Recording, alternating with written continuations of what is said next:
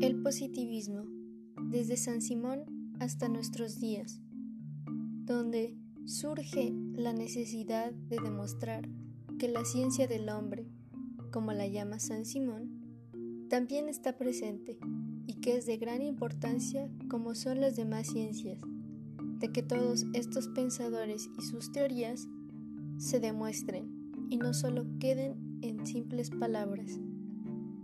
Porque si ya existía una explicación para todo lo demás, ¿por qué no habría algo que explicara a la sociedad? Y así es como surge la ciencia del hombre, que pasaría a ser lo que conocemos hoy en día como sociología. El positivismo. Este surge históricamente con la caída de la sociedad feudal, porque este sistema ya no funcionaba. Se consideró como una etapa de crisis, y así lo hará la sociedad capitalista, que es lo que Marx plantea, porque nada dura para siempre. Pero por ahora hablemos del positivismo. Y para ello hay que entrar en el contexto histórico. Los positivistas dominan las ciencias sociales desde finales del siglo XIX a inicios del siglo XX. Por ejemplo, San Simón nos abre camino para darle la importancia que se merecen las ciencias sociales, y aunque no habla al respecto de la sociedad industrial, la menciona como perfecta. Para ellos es una sociedad perfecta, el modelo a seguir y que se quedará hasta el final de los tiempos. Aunque después San Simón la plantea como algo perfeccionable. ¿Pero de verdad existe o es posible la idea de una sociedad perfecta? Considero que sería algo exagerado plantear a una sociedad como perfecta más aún cuando va surgiendo, y ahora que ha avanzado, queda más que claro que no es perfecta, y que como todo tiene sus fallas y detalles. No creo que haya esta capacidad de llegar a la perfección en una sociedad, porque los individuos razonan, piensan y actúan de diferente forma. Depende de su contexto.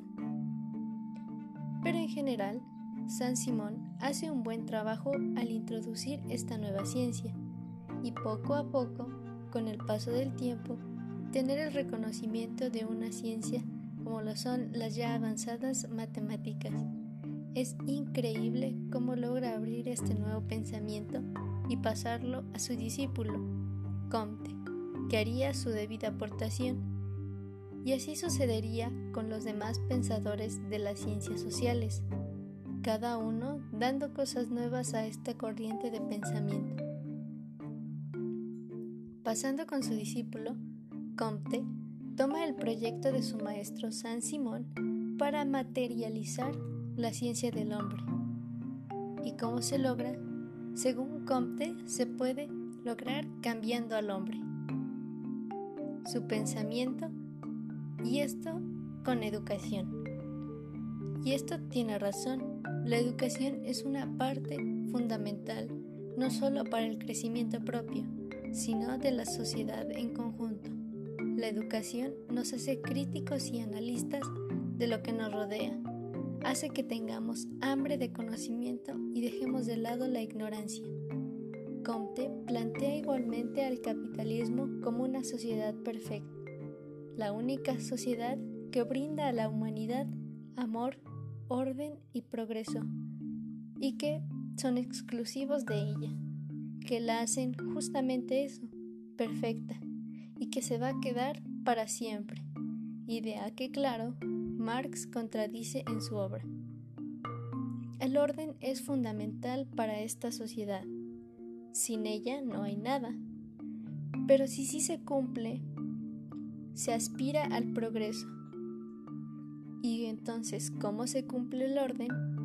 Con leyes que mantengan como garantía el progreso sin importar las consecuencias. Algo drástico, pero que es real. Básicamente nos dice que no le importan costos, ni nada, con tal de cumplir el tan anhelado progreso. Porque claro, no se quería volver al estancamiento que se vivió en la época medieval, época oscura y de crisis. La sociedad industrial significa todo lo contrario de ello, todo aspecto positivo. Es por ello que también es una sociedad dinámica, de progreso, siempre buscando más y más. Porque, al fin y al cabo, el positivismo busca partir de la razón para conocer la realidad material, dejando de lado cuestiones teológicas o metafísicas, y en parte tiene verdad el querer hacer esto, conocer al mundo desde la perspectiva de lo real, de la verdad comprobable, aunque no se trata solo de desechar pensamientos, sino ver qué aporta lo que plantea y sumarlo para crear verdades más certeras y no solo limitarse a una cuestión. Pienso que se debe ampliar el panorama de las cosas para llegar a comprender mejor. No se trata solo de basarse en un modelo, entre comillas, perfecto, sino analizar a los demás y aportar, porque no es un único modelo, y vendrán aún más. Pasando con Durkheim, él, aprendiz de Comte, le da su debido reconocimiento ¿Cómo define a la sociología? Bueno, Durkheim la define como la ciencia que se encarga de los hechos sociales. Pero ¿y qué es un hecho social? Un hecho social es una forma de sentir, pensar y actuar de un individuo ante los demás con coacciones. Esto en propias palabras de Durkheim. También una de sus aportaciones es el institucionalizar esta ciencia dentro de las universidades. Por primera vez empieza la enseñanza de la sociología dentro de las escuelas. En este punto ya no hay marcha atrás. Esto es algo realmente innovador y revolucionario que significó el inicio de la consolidación de las ciencias sociales. Es un avance muy grande el que se empieza a impartir a la sociología como ciencia a estudiar que si bien en un principio la querían convertir en una rama de la psicología, Durkheim la rechaza y plantea que es una rama independiente, que se debe quitar de charlatanes y profesionalizar lo que hace un sociólogo. Y como lo vemos hoy en día, esto se logró. Aunque muchas veces es una rama que no le toma la debida importancia que realmente tiene pero se imparte y se logra fijar en las universidades y todas estas teorías que aún siguen vigentes. ¿Pero por qué? Porque la sociedad cambia y si cambia no puede ser simplemente algo al inicio y al fin igual. No sería como las matemáticas, que 2 más 2 siempre va a ser así. Pero en las ciencias sociales no podría aplicar porque los hechos sociales están en el día a día, en cada lugar del mundo, donde suceden cosas diferentes, y por eso es vigente el estudiarlas, porque cambia. Por ejemplo, en la política, el positivismo está muy presente, debido a que retoman muchos principios como el amor, el orden y el progreso. Se basan en reglas, para que una sociedad progrese y que se mantenga, y que le dé principalmente sentido a la sociedad. No es ajeno de las ciencias sociales, porque influye directamente en los individuos y en el actuar como conjunto. Es por ello que sigue vigente. Otro ejemplo sería la tecnología.